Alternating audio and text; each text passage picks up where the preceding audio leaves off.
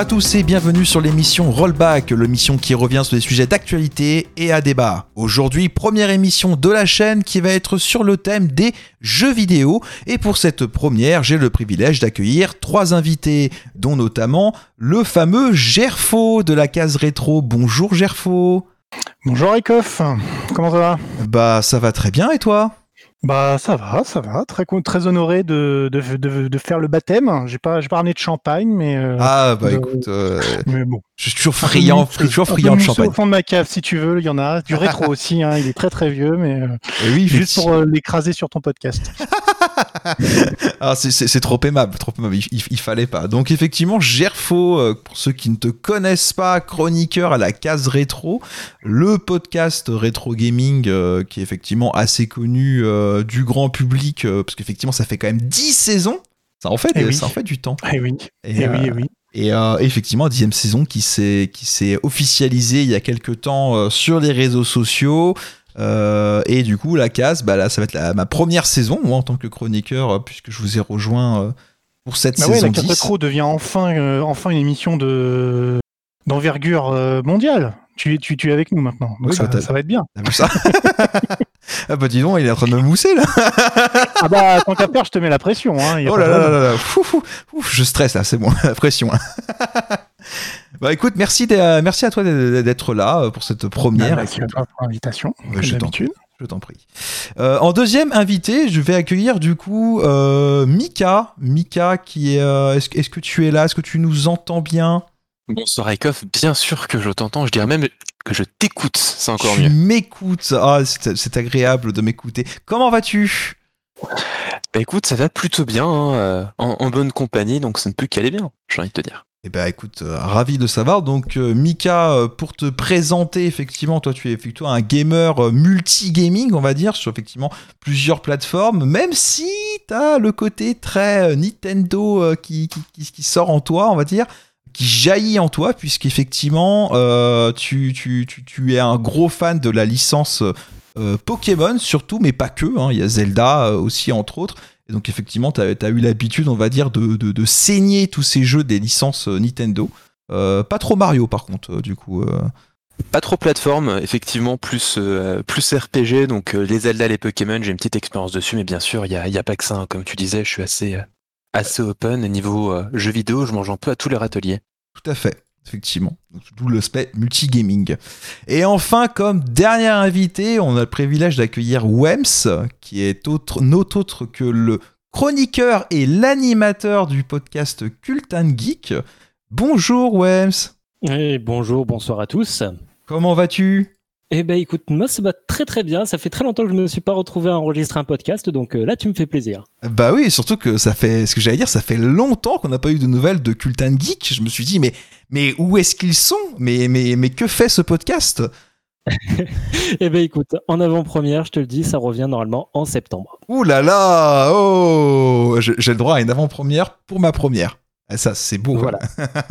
eh ben écoute, on a hâte d'écouter ça parce qu'effectivement, euh, c'était assez intéressant. Donc pour ceux qui ne connaissent pas le podcast euh, Cult and Geek, c'est euh, un podcast, on va dire, centré sur le côté culture geek au sens large. hein. donc ça parle effectivement de jeux vidéo, mais pas que, et de plein d'autres sujets liés à la, au- à la culture, à la pop culture, si on pourrait même aller un peu plus large que ça. Euh, effectivement, bah écoute, podcast qui va revenir en septembre, donc c'est plutôt une bonne nouvelle. Bah écoute, j'ai hâte d'entendre tout ça. Voilà, une saison 5 qui va s'annoncer euh, sous les meilleurs auspices, on espère avec pas de Covid. On, espère, on espère. Bon, le Covid, euh, on, est en train d'en bouffer et on va encore en bouffer pendant un petit moment. Eh bien, écoutez, messieurs, je suis euh, content de vous avoir tous les trois ici pour cette première émission. Première émission qui, du coup, effectivement, va, va, va, va être dans le thème du jeu vidéo et plus précisément, du coup, on va parler des remakes et des remasters dans les jeux vidéo. Parce que bah, depuis euh, plusieurs années, euh, et même il y a encore quelques semaines avec euh, tout ce qui était Nintendo Direct ou différentes autres annonces, on a eu encore des annonces de remake et remaster de jeux vidéo. Et donc du coup, bah, c'est souvent, euh, souvent deux parties, on va dire, quand il y a des annonces comme ça. Il y a d'un côté une, plutôt une partie qui dit bah c'est bien, ça permet de rejouer à des vieux jeux, euh, et une autre partie qui dit bah ouais mais non, euh, les développeurs ils, ils nous font rien de nouveau et au final on ne fait que rejouer à des choses qu'on a déjà jouées. Euh, et donc du coup, bah effectivement, je me dis que ça peut être un sujet parfait, on va dire, pour une émission justement à débat euh, comme Rollback. Alors avant même de partir, on va dire, dans le, dans, dans, le, dans le débat, euh, j'aimerais savoir, vous, c'est quoi votre... Enfin, quelle est votre consommation de ces remakes et de ces remasters Euh, Est-ce qu'au final, vous êtes plutôt un gros consommateur et dès qu'il y en a un qui sort, vous êtes le premier à, tomber dedans, on va dire, et justement à rejouer au jeu en question? Ou est-ce qu'au contraire, vous regardez ça plutôt d'un œil un peu euh, éloigné? Est-ce que vous êtes plutôt quelqu'un qui boycotte totalement euh, ce genre de pratique? Parce que vous vous dites que justement c'est trop de facilité de la part des éditeurs et des développeurs. Du coup, je, vais plutôt me tourner en premier vers, vers justement bah, vers Mike. Mike, toi, tu, tu, es justement, disons dans ces trois catégories de personnes, tu te situes plutôt où en fait? Alors, euh, clairement, mon portefeuille pleure depuis les dernières annonces Nintendo, je précise. Euh, je m'attends à un coup de fil de la banquière assez rapidement en me demandant où est passé tout mon argent. Donc moi, je suis un, un gros consommateur. C'est vrai que bah, une bonne partie des remakes Zelda, une bonne partie des remakes Pokémon, j'ai tapé dedans. Les Skyrim, j'ai eu l'occasion de regarder aussi pas mal de, euh, de, de rework du jeu.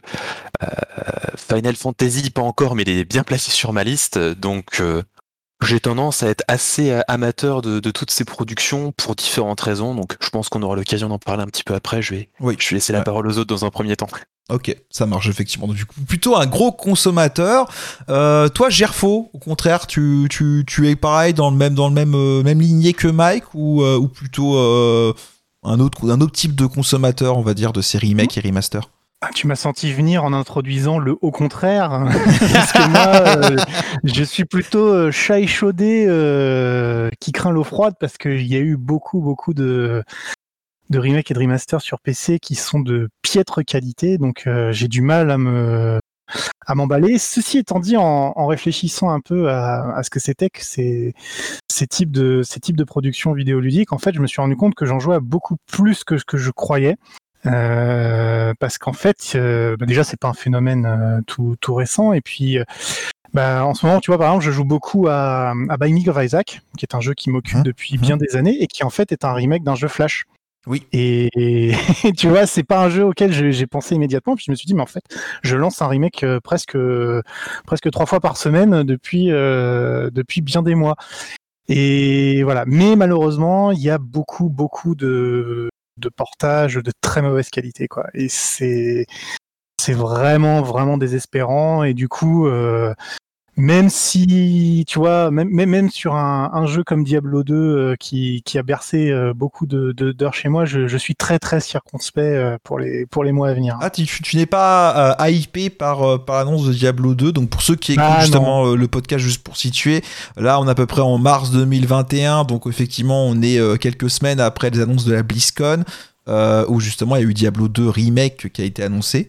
Euh, je crois pas qu'on ait de date d'ailleurs euh, encore, mais. euh, Non, courant 2021 normalement, mais euh, mais bon, on, en- on en discutera. Mais c'est typiquement l'un des jeux où je devrais justement être super enthousiaste parce que c'est dans dans mon top des jeux de mon parcours vidéoludique, mais mais j'ai très peur. J'ai très très peur de la qualité et de me méfier de l'aspect nostalgie. Voilà. Et puis, et, puis, et puis es- espérer que ça ne fera pas un Warcraft 3 Bien Reforge. évidemment. voilà. Mais ça, on en reparlera peut-être tout à l'heure. Et toi, euh, Rémi, euh, quel est, enfin Rémi, pardon, excusez-moi, c'est ça, c'est pour les intimes. Wems, pardon, quel est le, le, le, le- toi, le, le- la consommation en fait de ces remakes et remasters? Ben, moi, je fais bien la différence déjà entre remake et remaster. Les remasters, ouais, pourquoi pas, si je vois qu'ils sont un peu utiles. Euh, comme Diablo 2, bah, Diablo 2, il a vieilli de ouf, donc ouais, un bon coup de jeunes dessus, ça mériterait. Euh, les Mass Effect aussi qui vont ressortir, Mass Effect 1, c'est vrai qu'il pique les yeux et à chaque fois que je le refais, je pleure devant en me disant pourquoi je m'inflige ça? Euh, donc là, ouais, un petit coup de remaster, allez, c'est parfait, on, on, on un peu le gameplay et c'est parti, ça repart. En gros, c'est juste un petit bonus pour les fans en disant, bah voilà, en euh, tenez, tenez ça. Euh, les remakes, je suis beaucoup moins fan et euh, je pense que c'est juste du foutage de gueule et de la, de la flemmardise, tout simplement. D'accord. D'accord, ok, bah effectivement. Donc, tu as bien raison de bien différencier les deux parce que justement, c'est le point où j'allais en venir juste après. sur un peu la, définition, on va dire, de qu'est-ce qu'un remake, qu'est-ce qu'un remaster, parce que souvent les gens confondent les deux. Euh, ou souvent les, gens emploient les deux termes parce que du coup ils savent plus trop euh, qui, qui est quoi. Euh, mais effectivement, euh, je, comprends ton opinion sur le côté de ah, des fois est-ce que c'est pas une certaine facilité quand même de la part des, éditeurs de, de dire on sait pas trop quoi sortir, vas-y on va leur sortir un petit remake comme ça ils vont être contents quoi. Eh bien écoutez, j'en vois justement à ce point-là les remakes et les remasters, donc juste rapidement pour essayer de, de, de mettre en contexte euh, c'est quoi exactement des remakes et des remasters et les différentes définitions qu'il y a derrière. Euh, et puis d'où ça vient en fait. Euh, globalement alors je ne sais pas si vous alors est-ce c'est une question que je vais vous poser tiens. Est-ce que vous savez euh, le premier remake il date de quand? Est-ce que vous arrivez est-ce que chacun là je veux essayer de me donner à peu près une date de quand est-ce que le premier remake a vu le jour euh, dans le monde du jeu vidéo? Ah, Une date, c'est compliqué. hein. Moi, je pencherais pour un- soit un Sonic, soit un Mario ou un Zelda, enfin un des trois. Mais du Euh, coup, Je euh, suis assez d'accord. ouais, Moi, Mario, en tête, Sonic. Le Mario All-Star, moi, sur Super Nintendo. ouais, C'est c'est ouais, celui qui me vient. ouais. Et toi, et toi, Mike, du coup? Est-ce qu'on compte les portages vers des consoles un peu plus récentes comme des remakes ou des remasters dans ta définition? Les portes. Parce que sinon, je verrais bien un truc un peu foireux, genre un Pong ou un Space Invaders. Alors les portages effectivement euh, peuvent rentrer en compte puisqu'effectivement ça va rentrer dans les définitions euh, de ce qu'on entend des remakes et des remasters. Enfin si on, on va dans les sous-catégories on va dire derrière. Euh, effectivement Pong tout ça c'est souvent des jeux qui on a l'habitude de les revoir. Mais euh, si on parle hors portage euh, si on parle vraiment hors portage et qu'on parle seulement de remake et remaster, le premier jeu, et donc du coup, effectivement, euh, vous, avez, vous avez globalement vu juste, c'est Nintendo qui a fait le premier remake. Euh, en fait, en réalisant, euh, enfin, en, réalisant bien avant Super Mario All Star qui est sorti sur Super NES, qui reprenait les quatre premiers euh, jeux Super Mario sortis sur la NES. bien avant ça, en fait, c'est carrément, ils ont fait un, un remake de Mario Bros de 88 qui était sur arcade et ils l'ont passé sur la NES. Et en fait, ça a été ça, le premier, ce qu'on peut appeler remake, entre guillemets, euh, de l'histoire du jeu vidéo. Et après, bah, il y a tout le monde qui s'y est mis derrière. Il y a Dragon Quest 1 et 2, il y a eu Mega Man, enfin bref. euh, puis tout le, monde, tout le monde, après, ça a commencé à, à comprendre qu'il y avait un filon à exploiter. Donc vous, vous étiez pas loin. Vous étiez pas loin. La spécialité de Nintendo maintenant. hein. Et maintenant, c'est un peu la spécialité de Nintendo. C'est un peu leur marque de fabrique, quoi. Bah, en fait, ils n'ont pas vraiment bougé depuis l'époque. Ils ont quand même encore des licences euh, nouvelles et des, des nouvelles approches euh, dans les jeux. On peut pas dire que les derniers Mario soient des remakes euh, non plus de Mario Bros. Donc, mais c'est vrai qu'ils en ont, ils en ont un paquet encore sous le coude à, à sortir. Oui, tout à fait. Donc, Ouais. donc certains qui, qui, qui étaient attendus, euh, des gens ont été pas mal déçus par les Nintendo Direct ou les Pokémon Direct ces derniers temps, euh, puisqu'effectivement il y a toute une hype euh, sur euh, les prochains Poké, des, des- enfin, les vieux Pokémon qui peuvent ressortir, ou des vieux Zelda comme Ocarina of Time, enfin bref, et ainsi de suite. Quoi. C'est c'est justement ce que j'allais dire, c'est que Nintendo a réussi à en faire sa marque de fabrique et a totalement exploité le système de façon que les personnes aujourd'hui, enfin il y a beaucoup de, de consommateurs de Nintendo comme moi, qui sont ultra motivés à l'idée d'avoir un remake de la génération 4 de Pokémon, qui avaient des attentes aussi pour un deuxième remake de la génération 2 avec éventuellement un, Let's Go version, euh, version Johto, alors qu'on a déjà eu un remake de la Gen 2 par le passé. Et euh, ils ont vraiment cette patte aujourd'hui de, euh, bah, de voir que ça plaît aux fans et donc de continuer dans cette veine-là.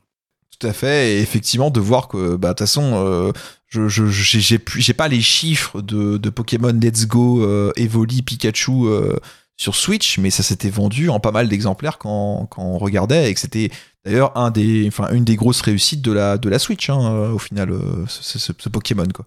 Ce Pokémon Gen Ah. 1 revisité, on va dire. Alors, les chiffres que j'ai trouvés, c'est 13 millions de ventes contre 20 millions pour les épées et boucliers.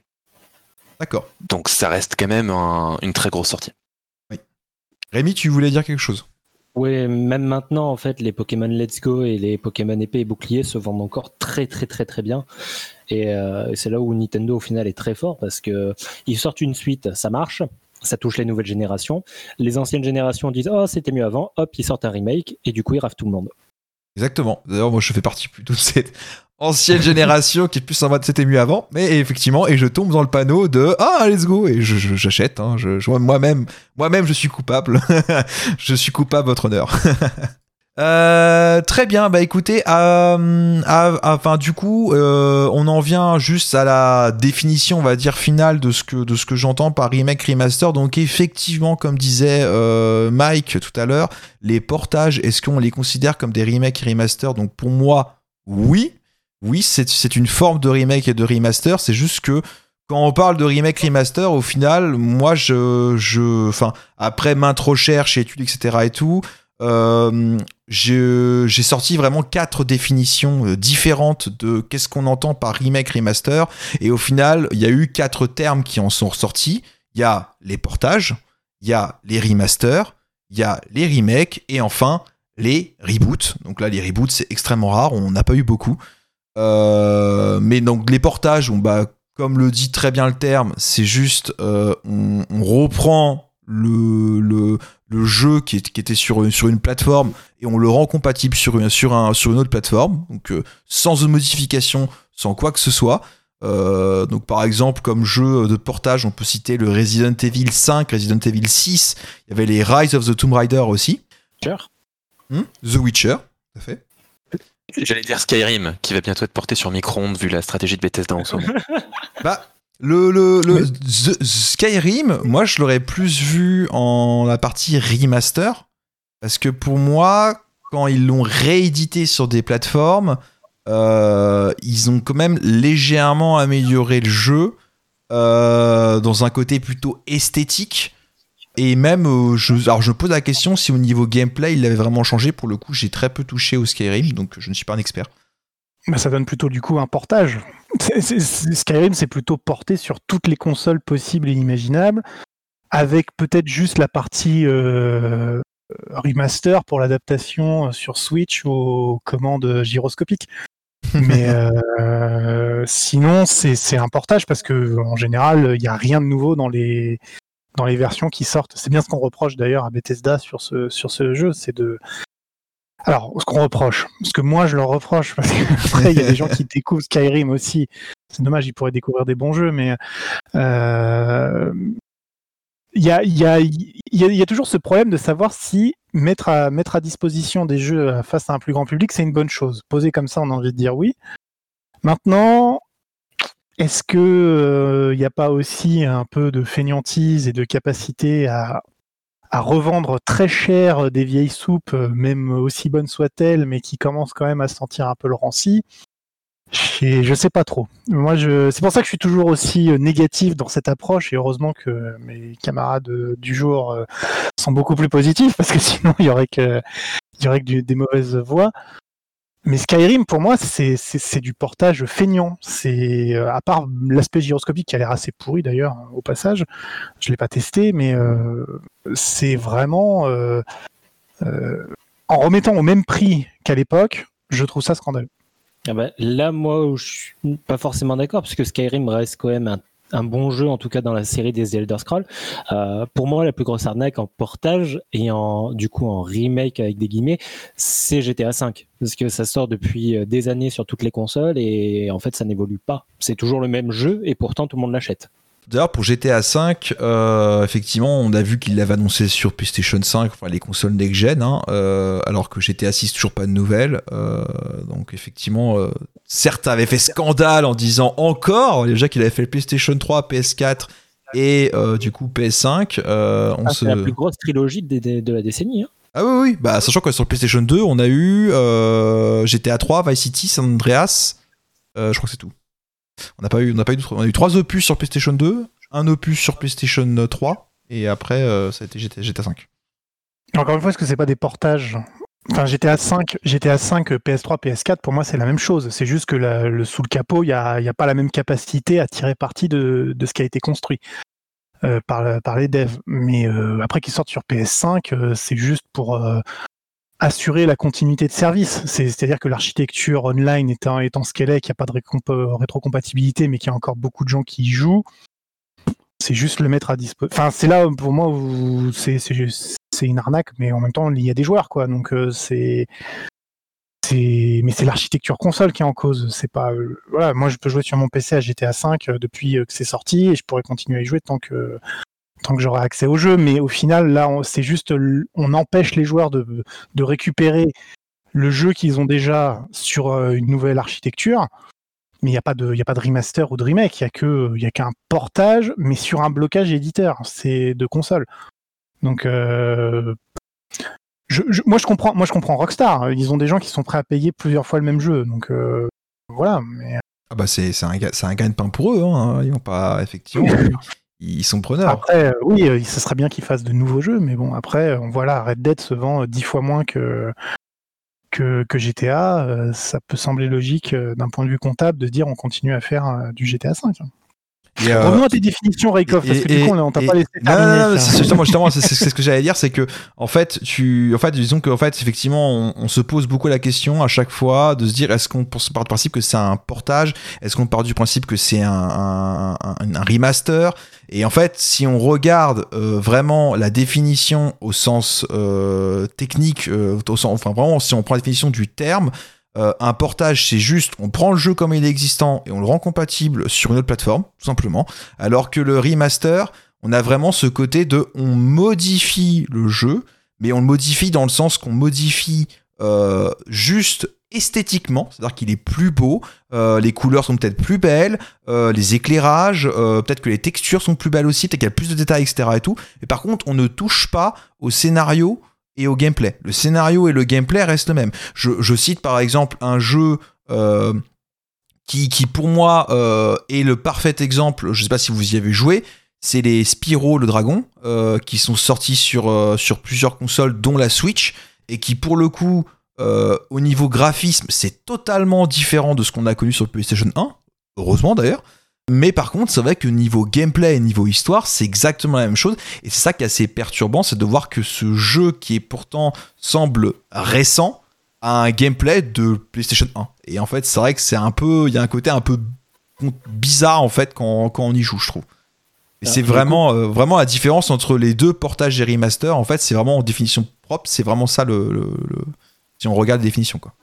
Qu'en est-il du coup pour les Mass Effect puisque c'est un remaster qui est annoncé, mais pour le 1 en tout cas, ils ont touché au gameplay. Donc c'est est-ce que Mass Effect 1 est un remaster plus un remake? Eh bah techniquement oui, puisqu'effectivement quand on regarde la définition ensuite du remake, là le remake ils disent que c'est vraiment l'aspect de on refait quelque chose. C'est-à-dire que soit on refait le jeu à zéro, on refait le jeu en repartant sur une, balle, une feuille blanche, euh, mais en gardant le, scénario, en légèrement l'améliorant. Euh, ou alors, c'est carrément, on reprend le scénario identique, et par contre, on change euh, légèrement le gameplay. Par exemple, je vais vous citer un exemple tout simple, et je pense que c'est peut-être comme ça que vous allez plus l'imager. Resident Evil 2. Je ne sais pas si vous avez vu, si vous avez touché un petit peu au remake Resident Evil 2, qui est totalement différent que son jeu, le jeu de base, euh, mais tout en gardant toujours la même, le même scénario, la même histoire. Juste que bah, les décors, le gameplay, euh, tout, tout, tout, tout, ça, ça a été effectivement vraiment modifié. Alors je sais pas si Mass Effect 1, c'est ce qu'ils ont prévu aussi hein, de faire un peu comme Resident Evil 2. Là-dessus, je sais pas. Ça, c'est vu des annonces qu'il y a pour le moment, on sait pas trop. D'après, d'après ce que je sais, c'est juste lisser un petit peu le gameplay comme le 3. Voilà, ils ont lissé le gameplay, ils l'ont fait identique au 3 pour que ça passe mieux en fait. D'accord. Donc effectivement pour que ça soit plus euh, jouable parce qu'effectivement le 1 est peut-être euh, très vieillissant avec des personnages qui, euh, qui sont peut-être un petit peu des des en mode camion pour avancer et effectivement peut-être avoir un, un, peu un peu de mal à jouer quoi. Mais la frontière elle est floue en fait parce que Là, on, se dit que, que c'est un. Sur, sur, les histoires de Mass Effect, on se dit que c'est un, que c'est un remaster du coup. Mm-hmm. Euh, parce qu'on met à jour les graphismes, mais comme on lui applique un autre moteur, euh, le moteur d'un autre jeu, ça devient un remake.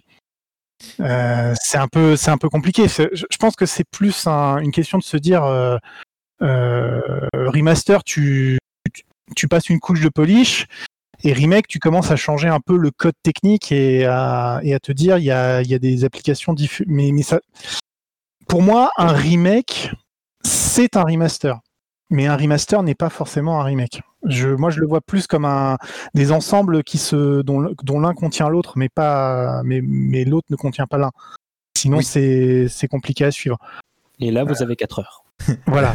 Avez 4 heures, Non, feuille mais blanche, c'est En fait, je pense que on, on- on- on- quelque part euh, aujourd'hui, on, peut plus vraiment. euh, on est encore dans cette période où on doit chercher à définir ces mots parce que l'offre qui est sur le marché est, est super floue. C'est-à-dire que tu as du travail. En fait, il n'y a, y a aucun, aucun, euh, aucun de ces jeux, quels qu'ils soient, qui ne nécessite pas à un moment donné que quelqu'un repasse sur des morceaux de code. À partir du moment où le code change, que ce soit pour appliquer des différences graphiques ou pour appliquer des différences de gameplay ou, de scénario, en fait, moi je me pose la question pourquoi est-ce qu'on a deux mots différents? Parce que finalement, j'ai plus l'impression que c'est un, un argument marketing pour les joueurs, une façon de dire on a passé plus de temps simplement. euh, c'est comme si c'était une fausse annonce de qualité finalement. C'est-à-dire que historiquement, il y a eu des remakes. Euh, et du coup maintenant remake ça sonne pas très bien donc euh, on va dire remaster remaster ça fait voilà on a mis de l'argent on a mis du temps et tu vois et alors qu'en fait au final quoi quoi quoi qu'il soit fait sur le jeu il y a des gens qui sont repassés dessus personne ne te revend le code exactement de la même manière donc moi je suis toujours un peu sceptique là-dessus sur le fait de savoir est-ce que c'est vraiment important de le définir en fait En fait, c'est que comme c'est un nouveau terme, euh, et là-dessus, je pense que, genre, je sais pas ce qu'en pensent du coup Mika et, euh, euh, et Rémi, mais du coup, sur le coup, c'est c'est vrai que c'est des termes nouveaux et ça reste assez flou sur les définitions. Puisque comme, comme tu as très bien dit, au final, le remake, c'est vraiment l'aspect de on essaye d'embellir un petit peu ce, ce, ce, ce remake, ce remaster. En fait, on essaie vraiment de l'embellir. Alors que euh, remaster, c'est juste, bon bah voilà, on, vous le met, on met juste un petit peu, euh, allez, peut-être un petit peu des, éclairages un peu plus sympas, mais c'est tout. D'où, alors que le remake va vraiment prendre le temps de peut-être revoir le gameplay, un peu comme Mass Effect a prévu avec le, premier opus de, de la saga, quoi. Et le vrai souci, à mon avis, c'est le, euh, la mauvaise connaissance des définitions que peut avoir le grand public aujourd'hui. Parce que typiquement, effectivement, dans tous les cas, les développeurs vont mettre les mains dans le cambouis, même pour un simple portage. hein. On, se doute très bien qu'on va prendre euh, le, code de Skyrim, faire un CTRL-C, CTRL-V, le bourrer dans une disquette de Switch. A priori, ça ça va pas marcher comme ça. Mais après, euh, si on suit bien ces définitions, comme tu les as dit, ce que j'aime bien, c'est que ça apporte une vraie gradation. C'est que le portage, on va prendre le jeu, éventuellement on rajoute quelques pixels pour que ça fasse de, de la HD et que ça passe bien sur la nouvelle génération de consoles, on est content. Le remaster, on va un cran plus loin, on cherche vraiment à améliorer les graphismes et peut-être un, meilleur moteur au niveau euh, graphique. Et après les remakes, on va encore plus loin en rajoutant des, euh, des nouveaux éléments de gameplay. Donc là, typiquement, bah, je vais penser au, euh, au remake des Pokémon parce que bah, c'est c'est ceux qui me viennent en tête, où euh, ils vont rajouter des, des nouveaux dresseurs, des nouvelles zones, euh, des- la possibilité d'avoir des Pokémon plus récents que les, générations en question euh, qu'on peut récupérer dans les Pokédex, etc. Et, euh, et- j'aime bien cette distinction parce que même si dans tous les cas, je suis tout à fait d'accord avec Gerfo là-dessus, il y a un vrai travail technique derrière, c'est pas la même somme de travail qui est faite en finale. Et pourtant, euh, certains sont vendus euh, 60 euros, euh, comme euh, Zelda euh, euh, Skyward Sword, euh, qui n'est autre apparemment qu'un euh, qu'un portage, ou peut-être un petit peu euh, remaster, euh, si on prenait vraiment au sens euh, définition, mais ça encore, on ne sait pas, puisqu'il n'est pas encore sorti. Après, si on part du principe que tous les jeux qui sont sortis sur la Wii U n'existent pas, c'est un nouveau jeu. mais, mais la Wii U, Il était sorti sur Wii, il était sorti sur Wii aussi. Il était sorti Ah sur. Wii, Skyward Sword. ouais. Et mais mais c'était Breath of the Wild qui était sorti sur Wii U, et qui après est sorti sur Switch. Ah, mais tu vois, par exemple, typiquement, le- le- l'exemple Breath of the Wild, c'est, pour moi, c'est qu'un portage, on est bien d'accord. Je pense que personne ne, ne, ne retrouve à redire à ça. J'ai jamais joué à la version Wii U, donc pour le coup, je ne sais pas si la version Switch est exactement identique que la version Wii U, mais normalement, oui, c'est c'est un portage. Je ne vois pas de, de différence. euh, si on regarde des deux vidéos YouTube, je pense euh, des deux let's play, oui, c'est pareil. Alors Voilà. moi, de ce que j'ai compris de Breath of the Wild, c'est que c'est presque un jeu Switch, mais qui a été porté en anticipation sur la Wii U. Quand on voit les problèmes de performance qu'il y avait sur la Wii U. Ouais, alors, et on revient un peu au problème de euh, est-ce que le fait de voilà de remettre le même jeu euh, simplement sur une architecture plus plus puissante, euh, bon bah c'est des problèmes de c'est des problèmes de constructeurs et pas des problèmes de de, valeur ajoutée sur le, sur le jeu. Mais du coup, la, question que je me pose derrière sur un, sur un Breath of the Wild, c'est tu te sens un peu arnaqué quand tu l'as acheté sur Wii U? Enfin, moi, j'ai l'impression de ce que j'en ai, de ce que j'en ai vu, euh, de, des gens qui ont acheté Breath of the Wild sur Wii U puis qui, qui l'ont vu tourner sur Switch, sur Switch après.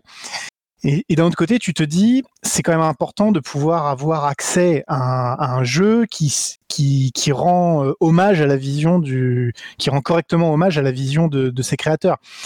Là, du coup, même si des joueurs ont été, euh, ont été un peu, euh, un peu arnaqués, même si le mot est un peu fort, finalement, c'est quand même intéressant que la démarche existe et qu'on soit pas bloqué avec ce jeu-là uniquement dans un dans une architecture très euh, très limitée, parce qu'il y a une quantité de jeux qui auraient sans doute été meilleurs s'ils avaient été un peu plus optimisés et qui auraient bien besoin d'un petit coup de polish pour, euh, pour revenir sur des architectures plus modernes.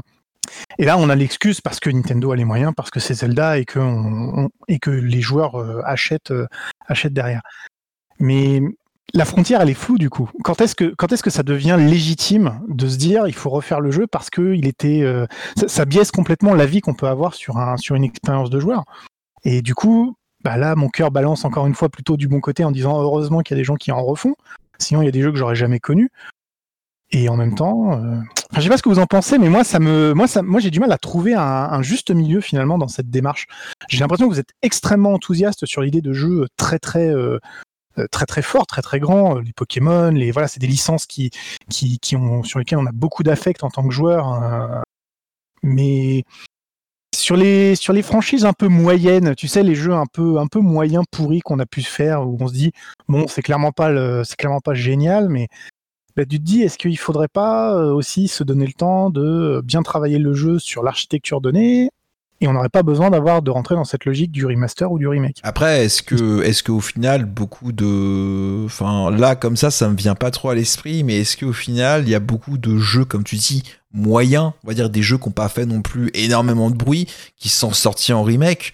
Euh, j'en ai pas de tête. Alors peut-être Ah, que. pas, moi j'ai l'impression, alors j'y ai pas joué personnellement, mais j'ai beaucoup écouté le podcast de la case qui était consacré. Un Shadow of the Colossus, par exemple, j'ai l'impression Ouais. que c'est un jeu qui est sorti avec trop d'ambition sur sa première console et qui, dans sa version remaster, est euh, finalement extrêmement agréable et beaucoup plus, euh, beaucoup plus digne de l'ambition du titre. Et les gens ont adoré le jeu dans sa version de base, mais il y a beaucoup de gens qui ont été frustrés par le fait qu'il était un peu euh, euh, en termes de performance très dégradé, etc. Et- Alors qu'a priori, c'est un jeu magnifique. Et du coup, je me dis, tu vois, là, ce remaster, il se justifie complètement. Il a, rendu des gens extrêmement heureux, et tant mieux. À côté de ça, moi, je pense à des jeux euh, qui de niche euh, de mon côté. Je pense par exemple à Commandos 2, qui a eu un remaster qui est absolument immonde sur Steam. Et la version de base du jeu, elle est plus vraiment jouable aujourd'hui. Elle est limitée en résolution en 800-600 sur un écran d'ordinateur qui aujourd'hui affiche euh, euh, 10 fois plus de 10 fois plus de pixels. Euh, elle est censurée, elle est modifiée. Oui. Enfin, il y a beaucoup beaucoup de problèmes dans cette euh, dans cette version-là. Et du coup, bah en fait, c'est la loterie. Le, le remake et le remaster, c'est vraiment euh, comment est-ce qu'on fait? Si on fait que remasteriser des jeux des jeux qui ont bien marché, à quoi ça sert? Moi, je- moi, c'est une vraie question hein, qui m'angoisse parce que du coup, ça veut dire qu'on va se taper encore pendant 10 ans. Enfin, t'imagines demain si les remasters, ça devient, euh, euh, je sais pas moi, encore une fois, un énième, un énième portage d'un énième titre qu'on connaît depuis euh, 15, 20, 30 ans. Ça serait terrible. Ah, je vais, je vais t'en citer, je vais t'en citer un, euh, tout simplement. Edge of Empires 2. Je veux dire, Edge of Empires 2, même si c'est un jeu que j'affectionne énormément, euh, on a quand même déjà eu euh, deux, euh, deux, Ah. enfin, deux, deux, c'est pas vraiment des remakes, mais c'est, oui, enfin, si, c'est un peu, c'est des remakes. En fait, on a eu deux remakes. On a eu une version euh, HD qui est sortie en 2013, je crois. Et Mhm. euh, la dernière, là, Definitive Edition, qui est très très bien, hein, c'est un très bon remake mais euh, qui est sorti en 2019 et on se dit bah oui bah Microsoft a déjà sorti pour un jeu qui est iconique en termes de jeu de stratégie euh, bah il en a quand même sorti déjà deux en l'espace de, de même pas 10 ans quoi écart entre les deux quoi Après, c'est la loi du marché, j'ai envie de dire. Pour deux raisons. C'est que premièrement, on va avoir envie de refaire un jeu qui a bien marché parce qu'on sait qu'il y a toute la fanbase qui existe et donc ça fait des ventes qui sont assurées. Donc là, on est à fond dans la stratégie Nintendo. Mais aussi qu'on voit aujourd'hui le coût de développement d'un jeu On se dit, est-ce qu'on va prendre le risque de chercher un jeu un peu moyen du placard et de, chercher à le ressusciter? Sachant qu'il n'a pas la fanbase, qu'on sait qu'il part même avec un a priori négatif parce qu'il y a des personnes qui ont pu être déçues lors du premier achat, c'est vachement risqué. Et enfin, bah, il y a le confort pour Microsoft qui va sortir euh, X euh, nouvelle adaptation d'Age of Empire 2 de se dire, bah ouais, mais euh, est-ce qu'on va faire un nouveau jeu qui va nous coûter super cher qui a une chance de pas marcher, ou est-ce qu'on va juste prendre un truc du placard qu'on dépoussière un petit peu, on sait que plein de personnes vont le consommer derrière, c'est un choix de facilité, mais c'est aussi lié directement au coût que représente aujourd'hui euh, le développement des jeux pour moi.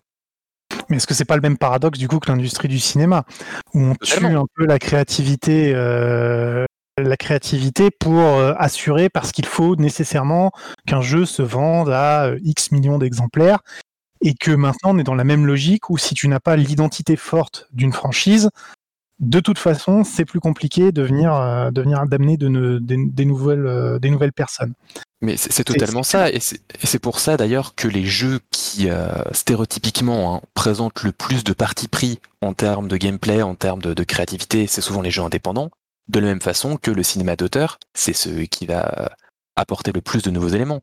Parce qu'un Hollywood ou un, un jeu de, de gros studios, ça coûte tellement cher qu'on ne veut pas prendre de risques, on prend du formaté, on est sûr que ça va se vendre et tout le monde est content. Ouais.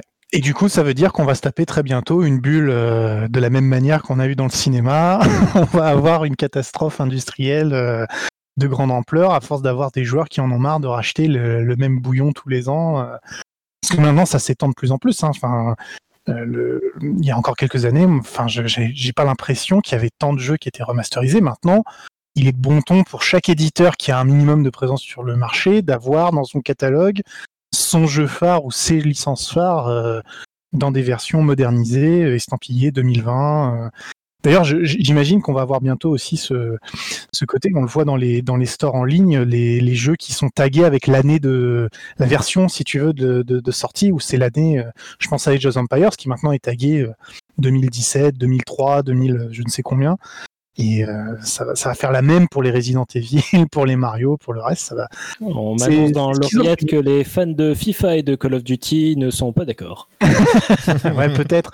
Mais Enfin, je, ouais, c'est, je, suis, je suis un vieux con hein, là-dessus, donc euh, c'est pas, c'est pas surprenant, mais euh, euh, il y, a, y, a, quand même, il y a quand même quelque chose de très triste dans tout ça, je, pense, parce que il y a, il y a trop peu de valeur ajoutée par rapport à la, à la valeur du produit, la valeur marchande du produit, quand même. Hein, vous avez dans, dans, dans, la tête un remaster de d'excellente qualité qui justifiait pleinement le, un prix, disons, de plus de 30 euros? Euh, ai pas. Je réfléchis. Bah, pas tant que ça, parce que globalement, les remasters, c'est vrai que tu es content d'y rejouer. Parce que tu, as ce côté de Ah, soit je découvre un jeu d'époque euh, que j'ai pas pu connaître. Euh, ou que j'ai pas pu finir parce que par exemple j'étais peut-être gamin et que du coup je l'avais commencé mais j'ai jamais terminé t'as aussi le côté de ah la nostalgie le côté de ah je rejoue à ce jeu parce que c'est un jeu que j'ai adoré en étant enfant.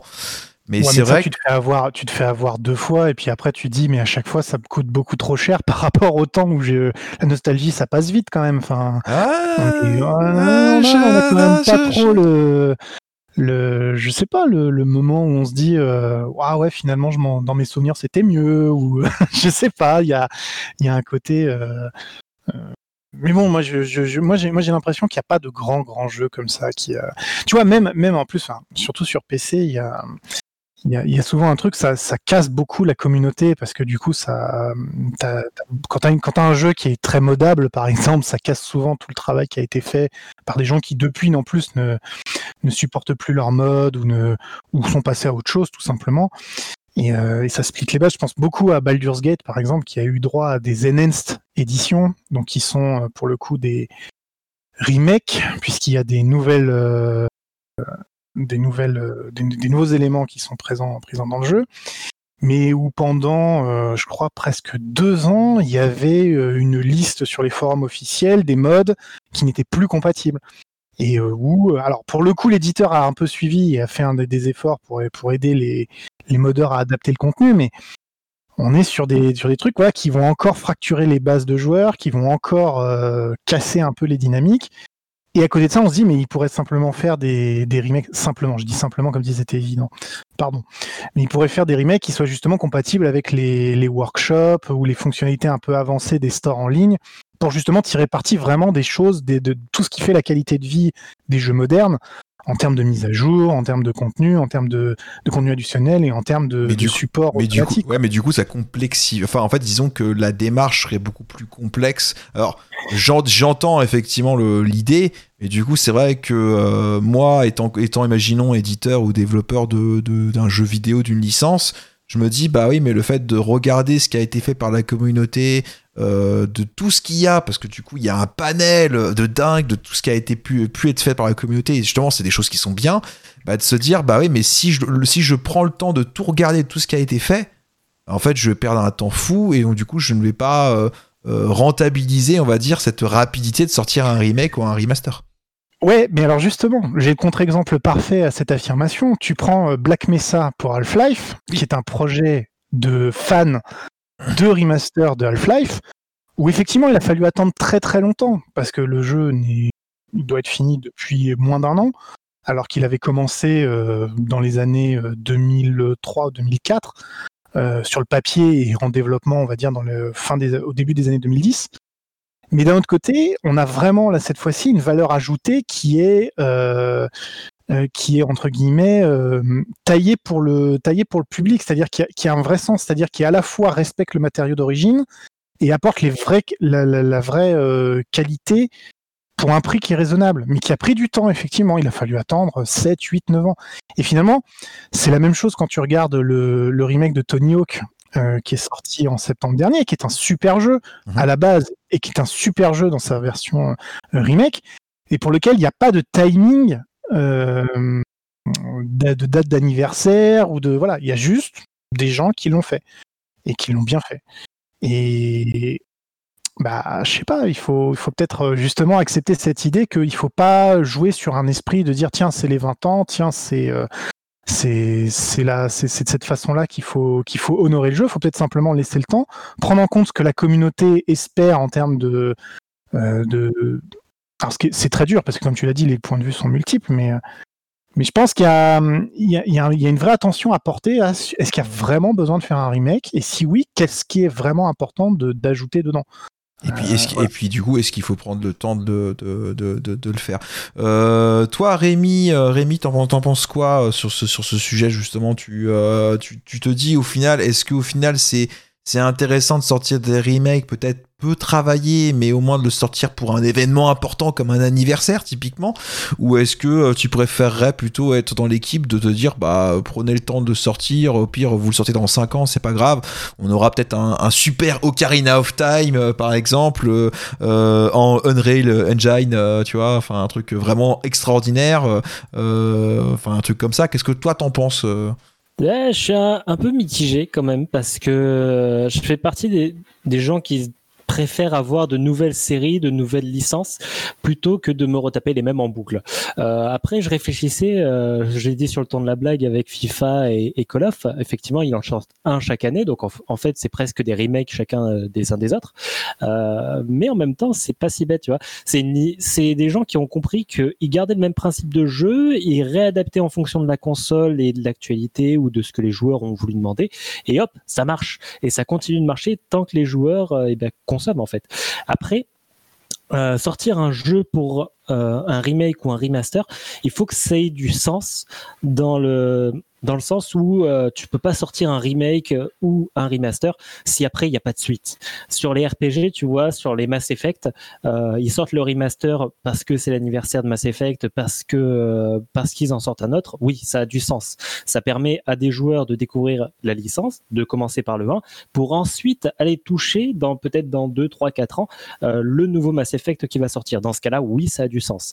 Après, la licence Dragon Age, c'est pareil, tu vois. Euh, S'ils sortent un remaster de toute la saga, de Dragon Age Origins, Awakening et Dragon Age 2, eh ben, ce sera bienvenu s'il y a un Dragon Age 5 qui sort. Euh, S'il n'y a pas de Dragon Age 5 ou 4, ça dépend si on compte l'extension, euh, bah, pour moi, ça n'a pas de sens. En tout cas, voilà, si la licence continue à vivre, tu peux sortir un remake ou un remaster pour faire découvrir le début de la licence. Mais si tu ne le fais pas, ça n'a pas de sens. C'est juste du marketing et c'est juste que tu essaies de, en fait, de, vendre pour avoir de l'argent pour faire autre chose. Et si ça se trouve, ce sera encore des remakes et encore des remasters parce que tu as compris que ça marchait et clairement, tu prends les gens pour des pigeons. Et donc du coup, en fait, effectivement, ce côté de, euh, effectivement, tu te dis, bah, je vais ressortir un, des premiers jeux de la saga, enfin d'une grosse saga, par exemple, de jeux, euh, pour faire comment justement découvrir ce, ce, ce, premier jeu revisité, on va dire, euh, pour justement les, les joueurs, les, jeunes joueurs, en fait, des joueurs d'aujourd'hui. Ça fait un peu, c'est un peu le côté justement qu'ils ont voulu faire Nintendo avec le Pokémon Let's Go. Euh, du coup, Mika, effectivement, peut-être que tu, là-dessus, on est d'accord que Nintendo a voulu euh, au final, en faisant le Pokémon Let's Go, oui, faire plaisir aux anciens en disant, hey, regardez, on vous ressort la Gen, 1, euh, bon, en version un petit peu revisitée. Mais justement, le côté revisité, bah, c'est peut-être aussi, peut aussi un moyen de d'attirer les nouveaux joueurs qui avaient peut-être euh, été habitués à ce côté un petit peu facilité, on va dire, des derniers Pokémon, quoi. Alors, Pokémon Let's Go, c'est Nintendo qui voulait se faire de l'argent encore un peu plus sur Pokémon Go. On va être honnête. Euh, après, ils ont vu qu'il y a beaucoup de personnes qui étaient nostalgiques des Pokémon, mais qui n'avaient pas forcément acheté de, console Nintendo, qui jouaient sur leur téléphone avec une application gratuite. Ils ont voulu essayer de pousser ces personnes-là vers leur nouveau support. Ça a plus ou moins bien fonctionné. Voilà, bon, il y a des, bonnes ventes. Je ne sais pas à quel point des personnes qui n'avaient pas de console Nintendo ont acheté la Switch juste pour ça. Je suis assez, euh, assez dubitatif là-dessus, mais je pense que c'était quand même la stratégie. Après, euh, concernant la, question de sortir des jeux pour leur date anniversaire, c'est un vrai questionnement, encore une fois, entre le est-ce qu'il faut sortir quelque chose pour se faire de l'argent ou est-ce qu'il faut sortir quelque chose pour faire plaisir aux fans et être utile Et l'équilibre est très dur à trouver. Et ça, c'est aux éditeurs de le trouver tôt ou tard.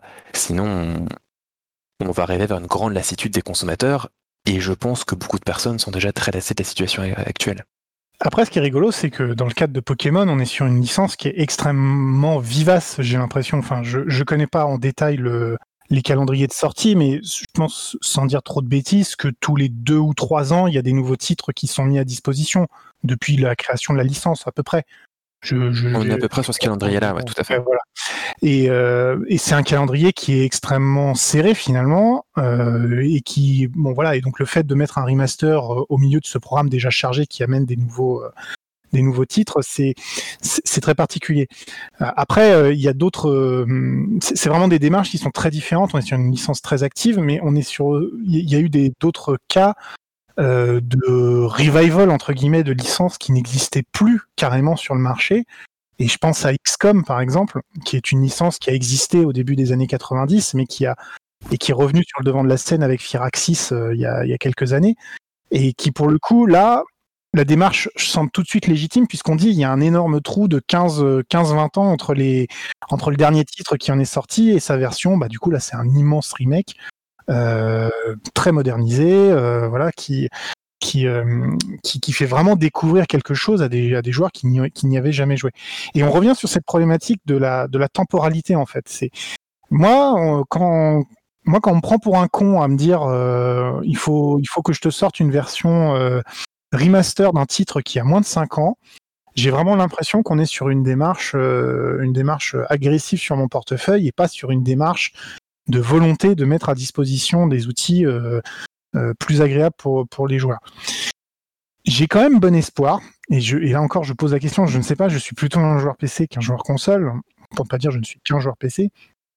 J'ai quand même bon espoir que les nouvelles architectures aujourd'hui des, consoles qui vont sortir, justement, amènent à cette, euh, culture un peu de se dire il y a du progressif, il y a des, petites choses, des petits correctifs. Aujourd'hui, tous les jeux les, plus grands existent dans tellement de versions différentes euh, il y a tellement de patchs, de mises à jour que finalement on pourrait presque dire que c'est des, ces petites améliorations parfois sont, je vais pas dire que c'est des remakes, mais ce serait presque une catégorie à part. Tu prends les versions 1.0 de certains jeux et tu regardes l'état où ils en sont.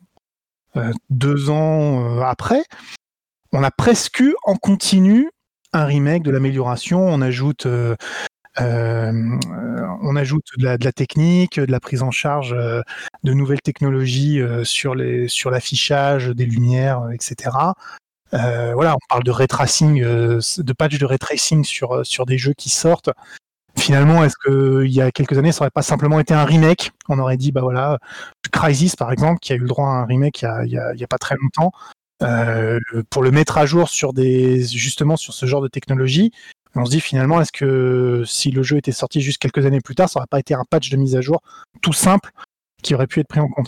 Et là encore, le flou est en train de se mettre et on se dit, euh, de temps en temps, en fait, on glisse vers euh, des mises à jour perpétuelles du jeu et il faut juste qu'on remette un peu d'argent dans la caisse pour payer tous les gens qui travaillent à faire ces améliorations continues.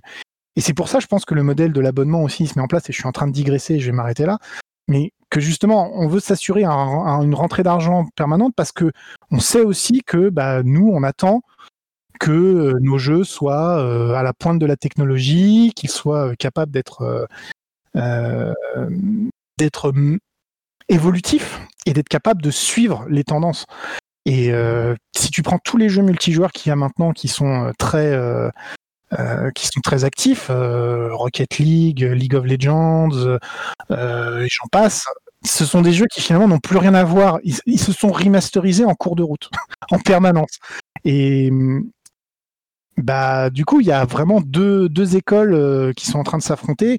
Les mastodontes qui sont capables, qui veulent entretenir une base de joueurs et qui vont faire glisser dans le temps ces évolutions. Et puis le modèle à la Nintendo qui euh, bah, sort des jeux solo euh, très très carrés, bien bien définis dans le temps, mais qui par contre les remasterise à des à des vitesses qui n'ont de cesse de s'améliorer. Et je pense qu'ils vont finir par glisser après, un modèle continu. Après, euh, effectivement, le, côté peut-être faire euh, des remasters, euh, on va dire de moins de 10 ans, enfin sur des jeux qui sont sortis il y a, effectivement il y a, il y a moins de 10 ans, peut-être que ça vaut peut-être pas le coup. Comme par exemple Nintendo le fait très bien avec tous les jeux de la Wii U, bon Wii U qui n'a quasiment pas marché, hein, qui les ressort du coup sur, sur Switch.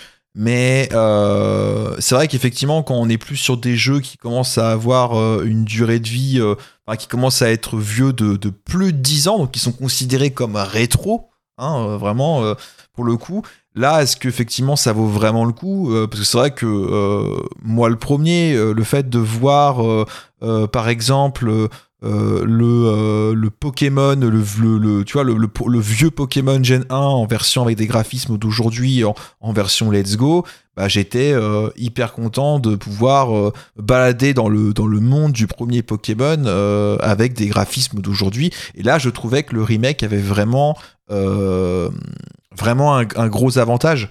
mais par contre, c'est vrai qu'effectivement, quand c'est peut-être moins de 10 ans, est-ce que c'est vraiment, est-ce que c'est vraiment intéressant? Est-ce que ça vaut vraiment le coup final? ce que je trouve intéressant dans, ce que tu viens de dire, et pour rebondir sur ce que disait Gerfo avant, c'est que dans ta définition, League of Legends est un jeu rétro. Parce qu'il est sorti en 2009.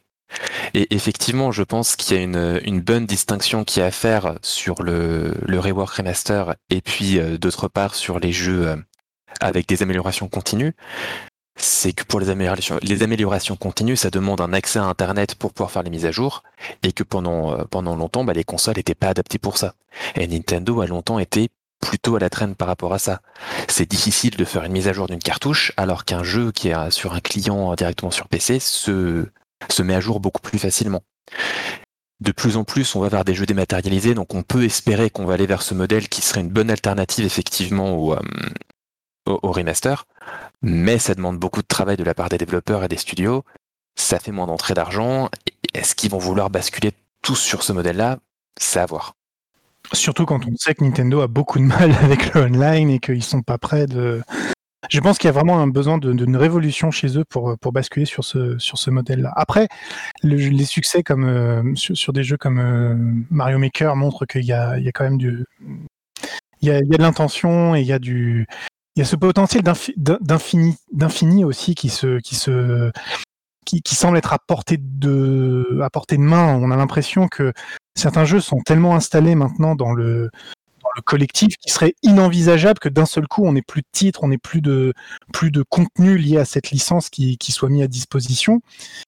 Euh, j'espère, j'espère qu'il y aura quand même du, encore de la place pour des gens qui veulent amener quelque chose de très différent et euh, qu'on n'a pas encore vu tout ce que tout ce qui sera possible de faire euh, en termes d'expérience. mais moi, moi, ça reste une crainte comme toi de, voir euh, simplement les, les, la même soupe au service. Ça fait vraiment de la peine d'imaginer qu'on puisse arriver à ce modèle-là. Après, au, final, si on attend autre chose que des remakes et des remasters, il faudra peut-être se tourner à, terme vers les, les, studios indépendants. Je pense à, à Asobo Studio qui avait sorti Plague Tale Innocence, qui est un putain de jeu euh, et en plus qui est chez nous, donc Cocorico. Mais euh, voilà, c'est un très bon jeu RPG solo euh, et en plus de ça, il casse les codes en fait de ce que euh, la plupart des éditeurs et développeurs nous servent, c'est-à-dire que la plupart des gens maintenant à le 3 quand ils présentent un jeu, ouais, c'est un jeu en monde ouvert, machin. Et ben là, le Plague Tale Innocence, c'était pas du tout un monde ouvert, c'était très linéaire et au final, bah, ça fait plaisir. Et tu te rends compte que quand le, scénario est amené, quand euh, le gameplay suit, t'as pas besoin d'un monde ouvert parce que s'il y a un monde ouvert, faut le remplir. Et dans Brace of the Wild, moi, ce qui m'a choqué sur Switch, c'est que le monde, il est vide. Ouais, c'est un monde ouvert, c'est cool, tu peux te balader sur toute la map, mais putain, c'est vide, c'est que des champs, c'est que des, c'est que des forêts. Il y a quasiment aucun PNJ. Tu rencontres euh, deux, trois mobs par-ci par-là, t'as un petit camp, mais on dirait que c'est toi qui as fait le jeu euh, avec MMORPG Tycoon sur ton PC. Donc, et du coup, c'est drôle parce qu'on se dit, est-ce que ça ne mériterait pas un petit, euh, un petit remake euh, qui, qui, remplisse un peu ce monde? Un remake Breath of the Wild 2 mais, qui sera Breath of the Wild 2 finalement. Mais alors qu'au final, euh, tu te dis, enfin moi, moi, moi non plus, j'ai pas beaucoup aimé Breath of the Wild, mais, mais tu te dis, c'est un jeu. Le, j'ai pas aimé le jeu, mais il y a des mécaniques que j'aimerais voir dans d'autres jeux. J'aimerais reprendre. ce qui manque, c'est un Zelda en fait derrière, un jeu Zelda derrière. Et tu te dis, est-ce qu'il faut le remaster ou est-ce qu'il faut juste oublier tout ce qui a été euh, la méthodologie, garder la techno, en faire un nouveau jeu, ou est-ce qu'il faut pas essayer de l'améliorer? Alors je sais qu'il y a tellement de joueurs qui ont, aidé, qui ont adoré Breath of the Wild que c'est, cette question est, ridicule, mais on va se faire insulter hein, dans le chat. Euh, oh t'inquiète, j'ai l'habitude. Hein. à la case, on en a déjà. On a je, déjà je vous rassure, je, je, ne suis pas friand non plus de Breath of the Wild, donc on est 3 sur 4 mais moi je l'ai bien aimé. Alors j'avoue que moi, euh, Jean-Michel Pigeon et fanboy, j'ai bien aimé le jeu. Le monde ouvert est vide et si je veux vraiment être de mauvaise foi, on peut l'expliquer par le lore on va sortir de la mauvaise foi deux secondes, on va être sincère. Nintendo fait des tests sur le open world. Euh, c'est un pour une première de chez Nintendo, je pense que c'était quand même une grosse réussite. Mais effectivement, c'est un jeu qui a, des défauts. On ressort souvent le, le, côté un peu vide du jeu, qui même si on peut essayer d'expliquer par le scénario, ça reste un jeu qui est vide à certains égards. Point. Euh, donc à voir ce qu'ils vont proposer avec Breath of the Wild 2, sachant qu'à la base c'était censé être un DLC, hein, mais ils se sont dit ah bah non on a trop de trucs à mettre dedans donc on en fait un jeu standalone. Bon, on va voir ce que mais ça voilà, Mais du coup on revient, on revient sur la question de se dire est-ce que c'est un est-ce que c'est un test? Est-ce que c'est un est-ce que c'est un coup de génie qui va amener euh, quelque chose de, de nouveau? Mais du coup est-ce que dans 10 ans il faudra faire un remaster de jeu? Je pense pas.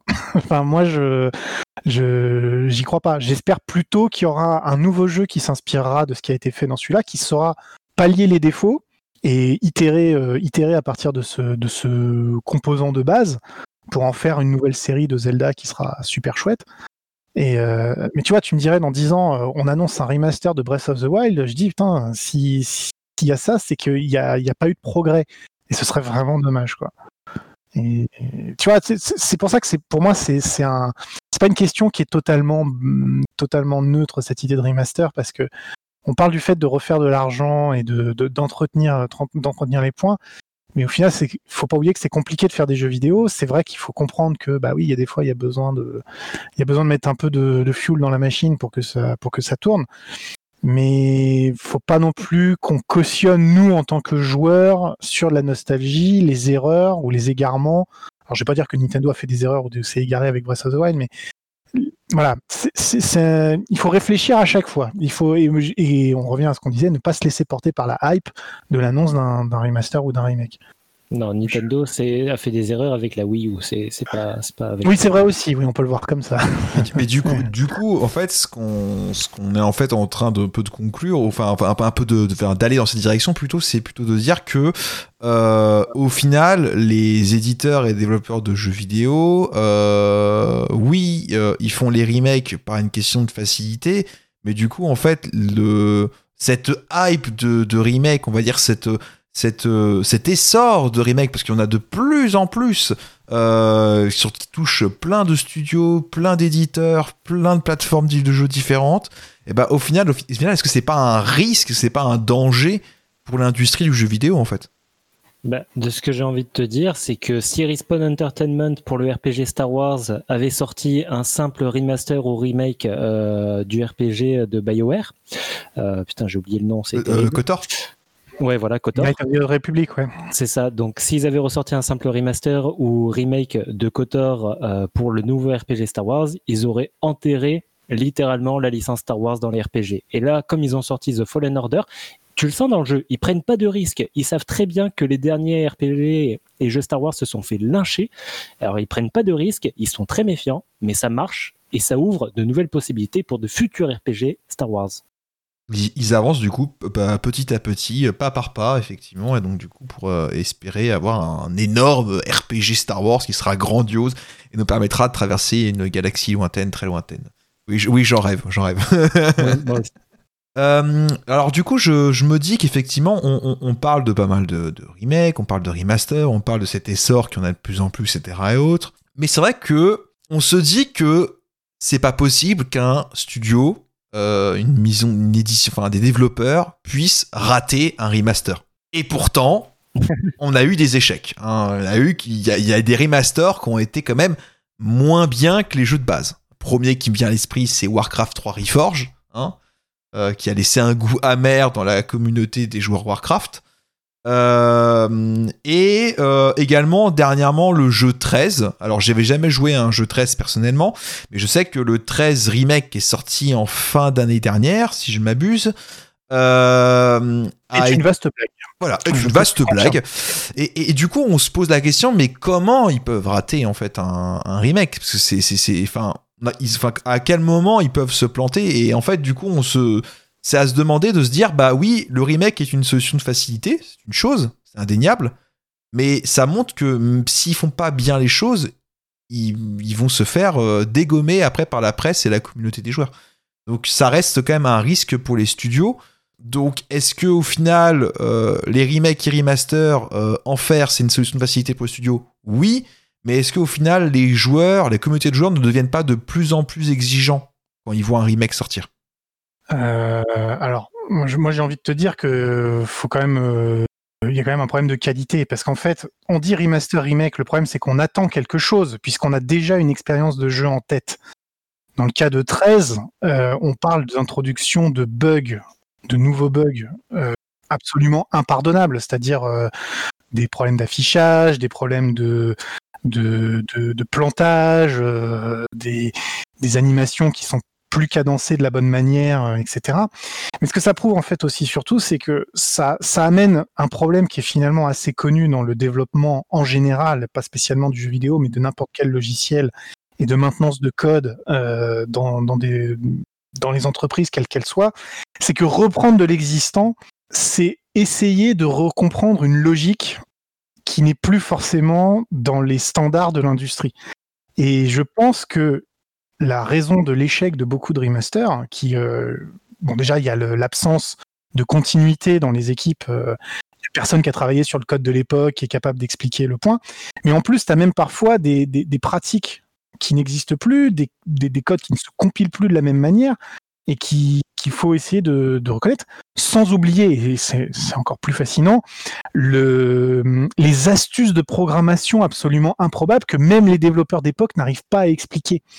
Il y a cet exemple euh, d'une licence, euh, je ne sais pas si vous la connaissez, euh, Titan Quest, qui est un Diablo-like qui est sorti sur PC et sur console, qui a eu droit à un remaster il n'y a pas très longtemps. Qui, qui, est, qui, est correct, voilà, qui, qui, fait, qui fait le travail, qui à mon avis était dispensable, mais qui, mais qui existe, et où ça, avait, ça avait amené une, discussion sur une manière de, synchroniser le, temps qui passe dans le jeu. L'un des développeurs de l'époque avait dû revenir pour expliquer comment il avait fait. Et la technique, elle est dans un article de Gamma Sutra dont j'ai plus plus le lien, mais je sais, je me souviens très bien avoir lu ça. Le, le, tic, savez, l'équivalent de la seconde dans le jeu, le, décompte qui est fait à chaque espace, euh, chaque intervalle de temps, est, calqué sur un saut d'un petit lapin que, le programmeur avait posé dans le jeu. Et bah, cette manière de compter le temps dans, ce jeu, elle était impossible à retranscrire dans le remake. Ils ont été obligés de refaire euh, un, pan entier de, code sur lequel se basent les timings des aptitudes, le, les, délais euh, de, prise en compte des actions, enfin tout, tout un tas de choses. Et tout, euh, tout a dû être repris, quelque chose qui évidemment n'avait jamais été pensé euh, au moment de se dire on fait un remake du jeu. Et pourtant, c'est le même studio qui refait le remake de son propre jeu. C'est la, la, programmation qui a évolué, on va dire, sur la façon de programmer, la façon d'écrire les codes. Et donc, du coup, en fait, une programmation d'il y a 20 ans n'est plus. L'originalité dont, dont, font preuve les, dont font preuve les développeurs, qui est, je pense, très largement euh, sous-estimé, qui est en fait, euh, comme dans toute programmation, euh, parfois euh, le résultat euh, est connu, les briques, posées possibles à utiliser sont là, et puis finalement on fait un truc qui est très instable, mais qui bizarrement fonctionne, donc on va plus y toucher. Et là, on se dit, oulala, on va pas remettre les mains dans le cambouis, ça va être une catastrophe sinon. Après, est-ce qu'on en attend quelque chose? Ouais, quand Final Fantasy VII euh, Remake a été annoncé sur PlayStation, tous les fans de Final Fantasy et ceux qui ont joué, euh, ils étaient heureux de pouvoir rejouer un jeu qui les a marqués avec de nouveaux graphismes. Après, quand le jeu est sorti, quand ils ont joué, est-ce qu'ils ont pris plus de plaisir avec le remake que l'original? C'est pas sûr. Et au final, c'est peut-être ça maintenant qui tend. Euh, un remake sort, c'est bien, mais est-ce qu'on va y prendre plus de plaisir que la première fois où on y a joué? Je pense pas. Et, c'est pour ça que petit à petit, ouais, on te propose des remakes, des machins, mais euh, ça, ça va, ça peut pas perdurer indéfiniment parce que bah, les gens vont se rendre compte que le jeu auquel ils ont joué, et ben la première fois où tu y joues, tu n'auras jamais cette sensation-là sur un remake ou un remaster parce que ben, c'est trop tard. Et même si tu rejoues au jeu d'origine, c'est trop tard. Tu as joué, tu n'auras plus la même sensation du tout.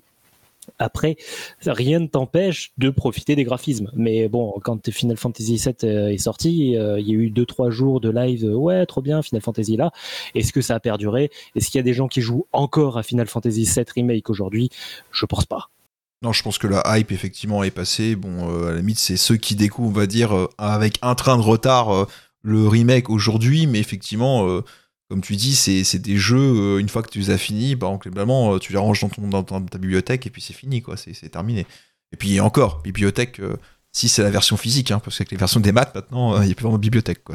Et du coup, du coup, la question que je pose, parce que moi, j'ai jamais joué à Final Fantasy donc 7. Euh, euh, il y a quand même, j'ai eu l'impression qu'il y avait quand même un travail titanesque qui avait été engagé sur ce sur, sur ce jeu.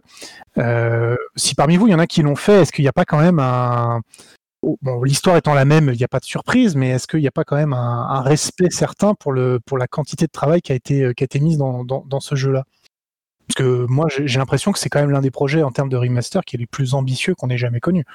Ah bah il y a, y a, eu énormément de travail. Il hein. faut souligner quand même tous les développeurs et tous les tous les gens qui ont bossé dessus parce que ouais, effectivement faire un remake euh, ou un remaster d'un jeu comme Final Fantasy VII, déjà il faut avoir le courage de s'y accrocher et en plus de ça, quand tu le sors, ouais, il y a eu du boulot. Après bon ben oui, effectivement il y a eu du boulot, mais c'est pas pour autant que la communauté va être derrière le soutenir. Mmh et lancer euh, au nu tous les remakes et les remasters des Final Fantasy qui vont sortir. Euh, moi, je préfère largement encore plus féliciter les développeurs de, Cyberpunk. Euh, le jeu est sorti, ouais, c'était une nouvelle franchise. Le jeu est sorti, il s'est fait bâcher, ça a été un échec total. Et pourtant, ils ont tenté, tu vois, ils ont essayé. Et bah oui, travailler sur Cyberpunk, je pense que ça a été encore plus difficile parce que tu partais de zéro, alors que Final Fantasy VII, tu avais des bases, tu avais des choses pour t'aider. Donc du coup, ça laissait peut-être plus place à la créativité, du coup, effectivement, et vraiment à l'aspect de euh, euh, on crée, on, cherche à créer quelque chose de nouveau euh, pour plaire à un public. et non pas refaire ce qui était existant et qu'on est sûr que ça marchera parce que c'est un truc qui avait, qui avait cartonné à l'époque. quoi. Et si aujourd'hui euh, CD Projekt euh, te sort euh, The Witcher 1 remaster, The Witcher 2 remaster, The Witcher 3 remaster, puis dans 5 ans ils te sortent The Witcher 1 remake, The Witcher 2 remake, The Witcher 3 remake, tu vas dire les gars vous, foutez de ma gueule. Entre temps vous n'avez pas sorti de jeu, faudrait peut-être penser à faire autre chose. Et puis je pense que dans le cas de Witcher, enfin c'est pas des je pense que c'est pas des choses à faire. Enfin, les jeux, les jeux étaient à la pointe. Alors peut-être pas le 1, mais mais ils étaient à la pointe de la technologie au moment où ils sont, où ils sont sortis. Finalement, ils auront, ils auront plus leur place dans, dans ce que sera la technologie dans, dans quelques années. Quoi. Il faut, il faut peut-être aussi avoir le courage de dire à un moment donné, il faut pas remasteriser ça parce que le jeu fonctionnait bien, parce qu'à l'époque, il était novateur et que bah, depuis, il a, il a tellement inspiré, euh, tu vois, typiquement Witcher a tellement inspiré des, de, de, jeux RPG, voilà, avec euh, beaucoup de beaucoup de narration, des trucs dans le genre, et qu'il faut laisser euh, il faut laisser le jeu là où il est en tant que en qu'élément de révolution de son temps, et effectivement juste continuer à, faire d'autres choses, à, essayer d'autres d'autres modes et à, risquer de se planter. Même si dans le cas de Cyberpunk, je pense que le problème c'est vraiment un problème de com et de et de d'ambition euh, mal mal managé que de qu'un vrai souci de de dev. Mais euh... C'est correct. Hein. Pour le coup, il vaut mieux laisser Victor Hugo mort que d'essayer de le ressusciter pour qu'il écrive encore. Hein. C'est ça. Ah, ce que, j'aime beaucoup dans ce que tu as dit là sur les des potentiels remaster ou rework de, euh, des deux premiers opus de The Witcher, c'est que tu as parlé de technologie, mais en final, tu as utilisé ça un peu comme fourre-tout pour parler de beaucoup de choses. Et, juste pour développer ce point-là, pour voir si on est d'accord, déjà il y a le côté effectivement purement euh, technique qui était novateur pour l'époque et qui sera un peu dépassé aujourd'hui avec tout ce qui est euh, mode des, mondes ouverts, etc., qui sera peut-être amené encore à évoluer d'ici qu'on mhm. envisage un, un, nouveau travail sur ces jeux-là. Mais en plus, c'est en termes d'expérience de jeu, parce que tu parlais de la narration, mais euh, j'ai envie d'aller encore un petit cran plus loin en parlant de tout ce qui est tropes dans les jeux vidéo, tout ce qui a, tout ce qui est déclencheur qui étaient peut-être novateurs à ce moment-là, mais qui sont devenus depuis totalement clichés. Donc là, j'ai pas d'exemple en tête, mais ça peut très vite devenir un cliché qu'on va traiter de façon presque parodique. On va dire bon, euh, par-dessus la jambe, on préfère jouer à un nouveau jeu et puis tant pis. Exactement. mais en même temps, il y a beaucoup de personnes qui seraient contentes de pouvoir y rejouer à ce jeu-là. Ben je sais pas. Enfin, peut-être. En fait, tu vois, moi, j'ai, presque l'impression, par exemple, dans, le cadre de The Witcher, que chaque jeu est presque un remake du précédent.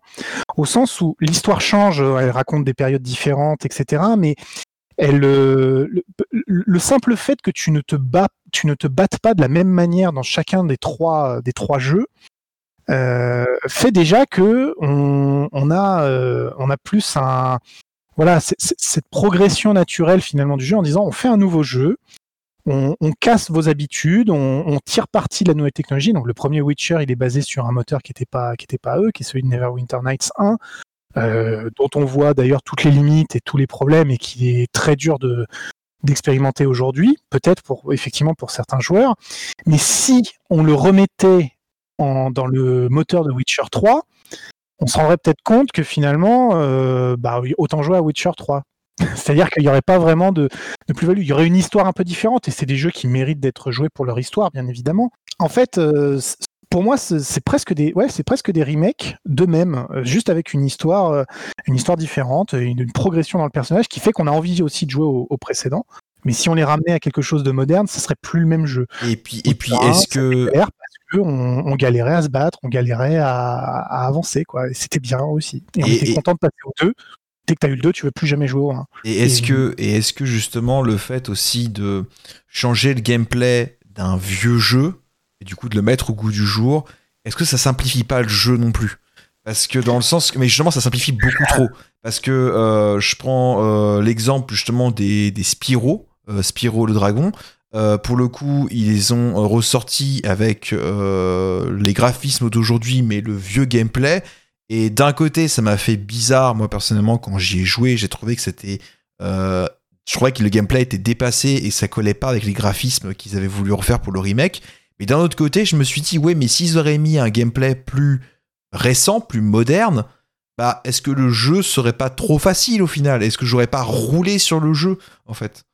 Et, euh, justement, c'est ça peut-être le risque aussi de peut-être de vouloir euh, certains jeux, peut-être pas les toucher ou peut-être pas toucher du moins sur la partie gameplay, laisser la gameplay d'avant ou pas trop, juste vraiment vraiment minime, minime parce que justement si on bouge trop le gameplay, si on change trop le gameplay, ça va devenir peut-être trop facile. Par exemple, typiquement, euh, Rémi, tu citais Mass Effect 1 tout à l'heure qui voulait changer le gameplay. Est-ce que en changeant le gameplay de Mass Effect 1, Mass Effect 1 va pas devenir trop facile? Après, qu'est-ce qui fait euh, la difficulté du jeu? Est-ce que c'est le gameplay? Est-ce que ce sont les ennemis qui changent en fonction des endroits où ils sont, leur technique, etc. Est-ce que la stratégie change en fonction des mobs? Est-ce que les boss sont différents? C'est, il faut se poser la question qu'est-ce qui fait la difficulté du jeu? Si le gameplay déjà, il n'est pas là pour t'aider, euh, oui, effectivement, c'est le gameplay qui, qui, te pose le plus gros souci et c'est pour ça que tu galères. Euh, dans ce cas-là, si tu fais un remake, pourquoi ne pas adapter? Change le gameplay, mets-le un peu plus du côté du joueur et je regarde du côté des mobs, regarde du côté des paysages, regarde de l'environnement. Il y a des tas de manières de mettre en difficulté euh, les joueurs. Regarde dans, dans les Dark Souls et autres jeux comme ça. Ce qui te met en difficulté, c'est pas le gameplay. Le gameplay, au contraire, quand tu arrives à le maîtriser, tu roules sur le jeu au final. Euh, ce qui te met en difficulté sur la plupart des boss, c'est parce que chacun a une stratégie propre, chacun a ses propres techniques. Mass Effect 1, ce qui fait qu'il est difficile, ben oui, c'est en partie le gameplay parce que ton arme se chauffe, parce que machin. Mais dans Mass Effect 2, quand ils ont retiré ce mode-là, c'était les munitions. Il fallait bien gérer tes munitions, il fallait bien gérer euh, la stratégie avec tes coéquipiers, qui tire sur qui, quand utiliser tel pouvoir. Enfin voilà, il y a tout ça à prendre en compte aussi. Le gameplay ne fait pas que toute la difficulté du jeu. Oui, en effet, mais du coup, euh, alors je pense, c'est du coup là, je me tourne plus vers Mike, euh, parce que c'est une licence que tu affectionnes énormément. Euh, je pense aussi à Pokémon, toujours. on revient toujours sur le tapis, mais c'est vrai que c'est une licence qui a connu beaucoup de remakes, donc c'est l'occasion d'en parler. Typiquement, je trouve que Pokémon Let's Go Evoli Pikachu euh, était beaucoup trop simple euh, par rapport à Pokémon euh, rouge ou jaune, enfin les premiers de la Gen 1, parce que notamment le gameplay était plus facile avec l'XP partagé, etc. Tout ça, donc tes Pokémon, tu les, tu montes de niveau plus simple. Donc est-ce qu'au final, ça ne, ça ne casse pas un peu la dynamique du jeu de base qu'on avait avant en fait? Alors ça apporte une dynamique qui est différente. Alors surtout avec les Let's Go où il n'y a plus de combats contre des Pokémon sauvages, c'est directement des systèmes de capture à la Pokémon Go et les combats sont que contre des dresseurs. Bon, ok, ça c'est une mécanique à part entière. Euh, après, eux, le but sur ce jeu-là, je pense, c'était de simplifier le jeu pour attirer des nouveaux joueurs, pour faire découvrir la première génération à, des jeunes joueurs aussi, hein, pour rajeunir la, la, fanbase de, de la Gen 1. Oui, le jeu est plus facile, mais après l'objectif n'était pas de faire un jeu difficile justement. Un, jeu ne va pas être bon uniquement parce qu'il est difficile. Un, jeu, à mon sens, est bon. Et là, enfin, ce serait le sujet d'un, d'une autre émission, je pense. Hein. Qu'est-ce qui fait un bon jeu? Vous avez 4 heures. Donc le, le jeu est bon à partir du moment où tu prends du plaisir à, le faire et tu peux. Il y a beaucoup de personnes qui ne vont pas prendre de plaisir à avoir un jeu trop difficile. Le jeu Pokémon euh, s'adapte un petit peu au goût du jour, où effectivement faire juste du grinding pendant des heures pour monter ton Pikachu niveau euh, de 15 à 35 avant une arène, ça, ça ne correspond plus trop, je pense, aux attentes de beaucoup de joueurs aujourd'hui, avec des jeux qui sont de plus en plus dynamiques. Et effectivement, bah, c'est un moyen de s'adapter et de, survivre dans, l'environnement.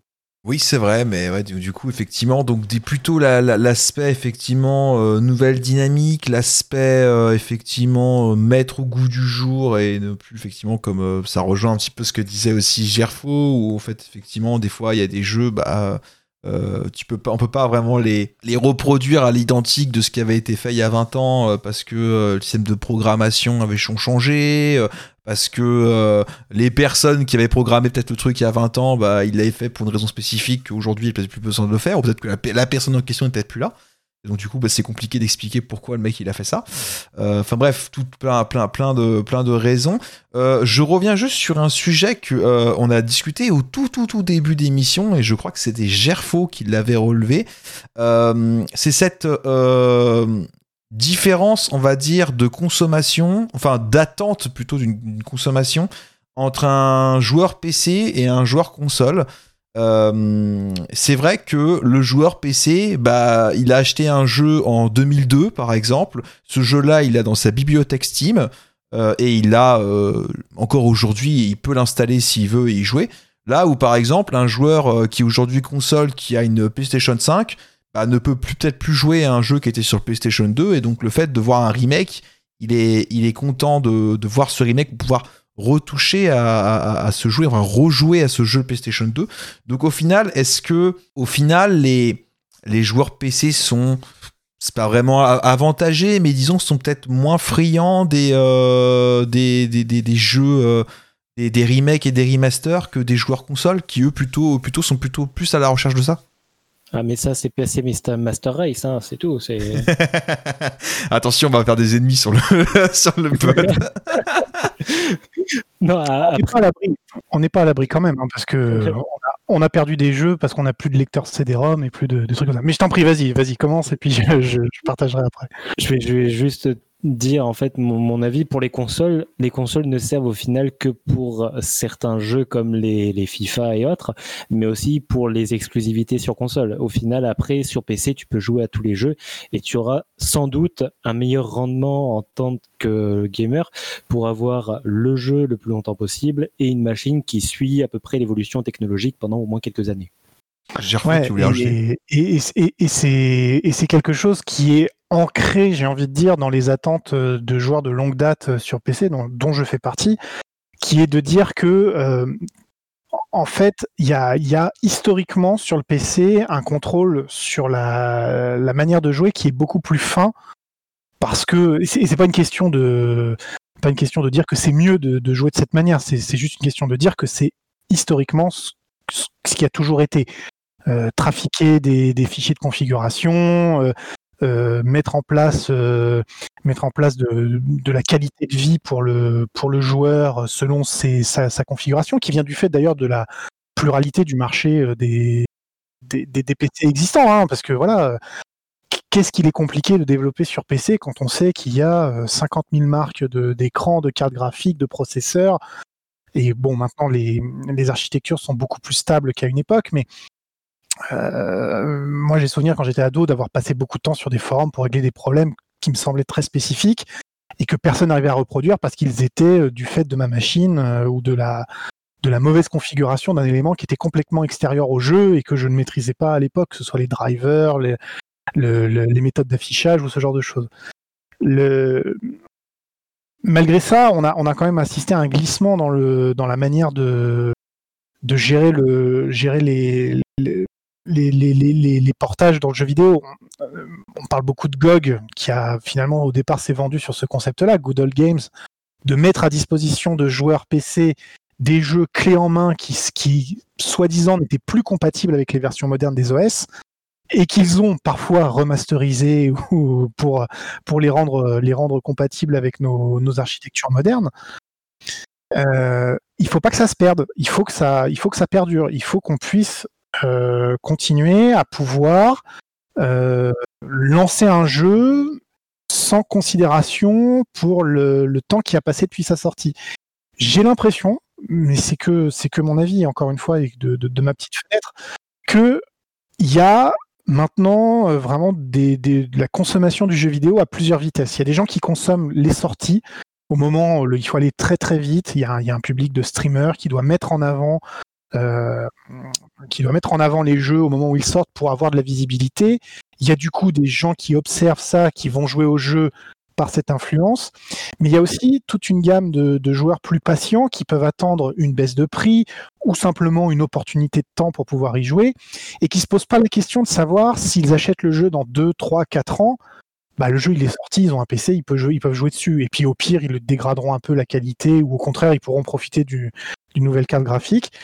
Et du coup, le timing fait qu'on dilue dans le temps l'expérience et l'important, bah, du coup, l'importance du remaster et de la, capacité à, se faire, elle se fait à des échelles qui sont complètement différentes de celles des consoles où j'ai l'impression que le changement de machine crée une rupture et dit tout ce qui existait avant n'est plus, c'est du passé et si on, doit le voir réapparaître, ce sera sous la forme d'un remaster. Voilà. Pour moi, c'est c'est ce qui fait qu'il est extrêmement compliqué pour un, pour un développeur et un éditeur d'ailleurs aujourd'hui de se dire quel est le bon titre à remasteriser en dehors d'une licence. On se dit j'ai une base de 100 000, 1 million, 10 millions de joueurs qui sont prêts à penser dessus à partir du moment où je l'annonce. Donc voilà. Je sais, je sais que par exemple, euh, référence au. je sais que quand je, je, mentionnais effectivement ce point-là, je pensais notamment à, la saga Assassin's Creed, euh, qui du coup a eu plein d'opus et va en avoir encore plein derrière, puisque Ubisoft, on va dire, effectivement, continue à exploiter cette licence euh, à fond. Et euh, effectivement, je me rappelle que j'avais vu euh, une, une, un, jeu, enfin un remaster, du coup, un package en fait carrément de, de la partie de, de, des Creed Ezio, genre c'était les jeux avec Ezio, donc Ezio c'est Assassin's Creed 2, euh, Brotherhood euh, et, Revelation.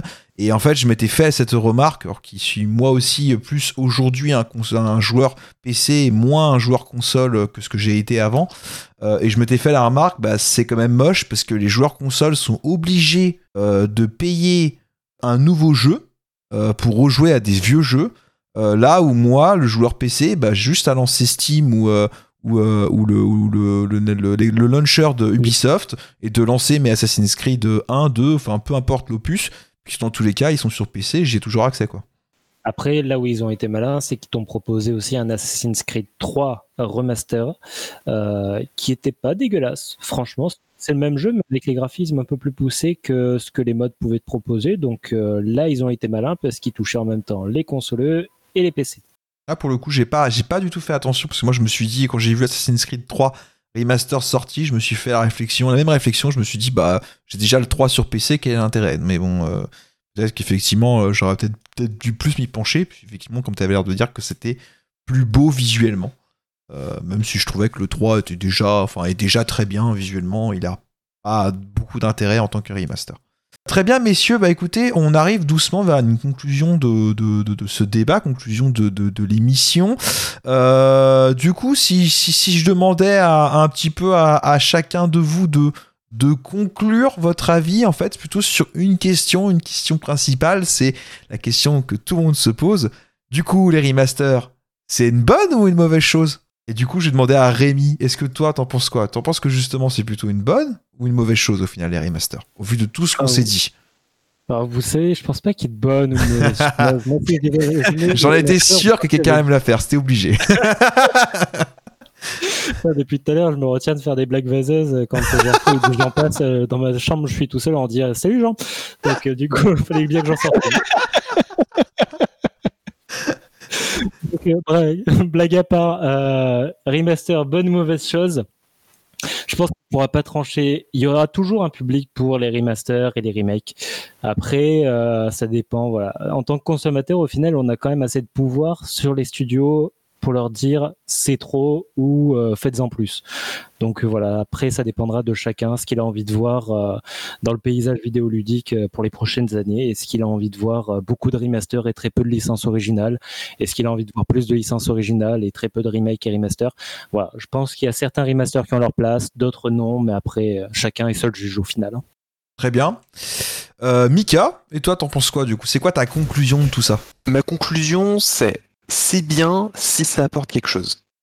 Typiquement, euh, l'annonce là pour Skyward Sword, je suis extrêmement enthousiaste parce que j'avais envie de rejouer à ce jeu. Que là récemment, j'avais branché ma Wii sur ma nouvelle télé 4K et que clairement, euh, j'ai saigné. Voilà, mes, mes yeux ont saigné un petit peu sur les graphismes parce que c'était plus du tout adapté. Et donc, ça va être un plaisir de pouvoir rejouer à ce jeu dans des bonnes conditions avec des bons graphismes.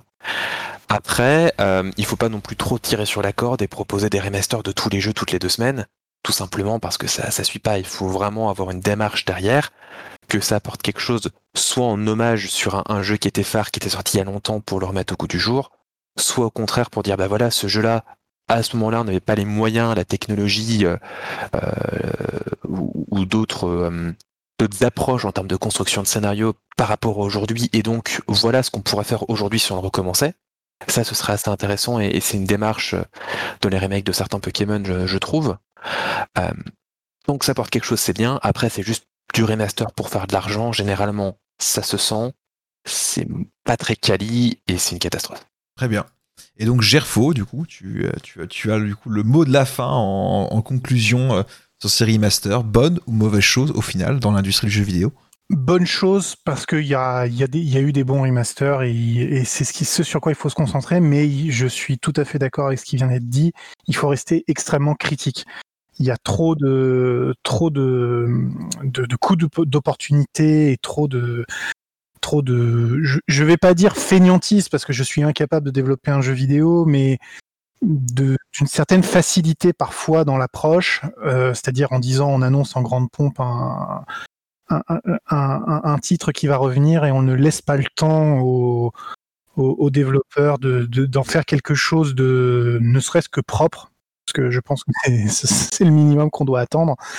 Euh, voilà, il faut rester critique et euh, ne vo- voir ça que, toujours avec un œil, euh, essayer de se, départir de sa nostalgie et de son de de, ces petits de ces petits tours de magie autour de notre psychologie en fait finalement. Parce que j'ai quand même l'impression qu'il y a beaucoup de gens qui réfléchissent de cette manière-là quand ils euh, quand ils euh, amorcent ces chantiers. Mais il y a des très belles réussites. Il y a des gens qui arrivent à découvrir des univers euh, vraiment très intéressants grâce à, cette- à ce genre de démarche. Et rien que pour ça oui il faut euh, il faut continuer à en faire. Mais avec prudence de notre côté. Je peux, je peux juste souligner un truc avant, avant de Bien sûr, bien sûr, bien sûr. C'est, je trouve ça beau quand même. On a commencé ce débat euh, il y a, qu'à- il y a quoi Il y a une heure, une heure et demie. Euh, Gerfo était le plus pessimiste d'entre nous et au final, il finit en étant le plus optimiste. Je trouve ça beau. Oui, c'est vrai que c'est Parce que C'est je, vrai, disais, je que j'oscillais en fait entre les mauvaises expériences et les bonnes expériences, mais euh, je, me, ra- je, me, je me rends aussi à vos, à vos, vos arguments. Il y a, c'est vrai qu'il faut penser aux joueurs qui, qui n'ont pas, qui n'ont pas l'expérience que, que, que quelqu'un comme moi euh, a, a pu connaître et qu'il faut, il faut laisser de la place aussi à, à des choses. Mais disons que ça reste quand même un message de soyez prudents. voilà, je- ça reste quand même quelque chose Consommer des remakes, oui, mais soyez prudents et analysez bien avant, avant de, de vous jeter dessus. Un petit peu. Couvert, on dit. Restez couvert, tout à fait. Portez un masque, on a l'habitude en ce moment. Eh bien, écoutez, c'était le mot de la fin. Bien, merci à vous trois d'avoir participé à cette première émission. J'espère que du coup, ce débat vous aura plu. Effectivement, il était assez intéressant, je trouve. Et effectivement, le côté que Gerfo euh, soit un petit peu plus optimiste vers la fin montre qu'au final, bah, ce- cet échange d'idées euh, et de débats euh, était, était effectivement, enfin, a fonctionné et effectivement était très intéressant. Euh, en tout cas, merci à vous trois. Euh, voilà, j'espère que ça vous a plu cette, cette première. Du coup, Rémi, enfin Wems, si, euh, si, on, si on comprenait effectivement vraiment les pseudos, on te retrouve du coup sur Cult and Geek en septembre, c'est ça?